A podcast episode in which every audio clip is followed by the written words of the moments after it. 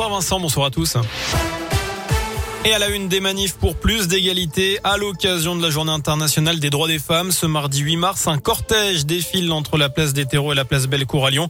L'intersyndicale réclame plus d'égalité salariale et professionnelle entre les femmes et les hommes. De son côté, la métropole de Lyon s'engage contre la précarité menstruelle et lance une grande collecte de protection féminine avec l'association Règles élémentaires.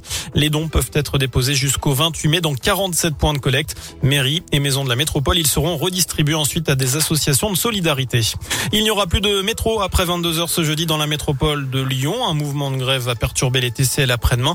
Notez également que la ligne T7 ne circulera pas de la journée. Vous retrouvez plus d'infos sur radioscoop.com. Solidarité avec l'Ukraine, la ville de Genasse propose de verser 1 euro par habitant à l'UNICEF pour venir en aide aux enfants victimes de la guerre. Cette proposition qui représente un don total de 13 402 euros sera soumise au vote des élus lors d'un conseil municipal exceptionnel le 16 mars.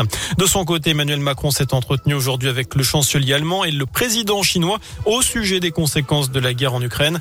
Xi Jinping euh, apporte son soutien aux actions européennes pour un cessez-le-feu et la garantie d'un accès des populations à l'aide humanitaire. Et puis le président américain Joe Biden a annoncé aujourd'hui un embargo sur les importations de pétrole et de gaz russe aux États-Unis.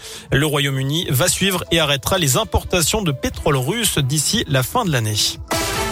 On pourra tomber le masque dans les entreprises dès lundi prochain. C'est ce qu'a confirmé Elisabeth Borne aujourd'hui, la ministre du Travail.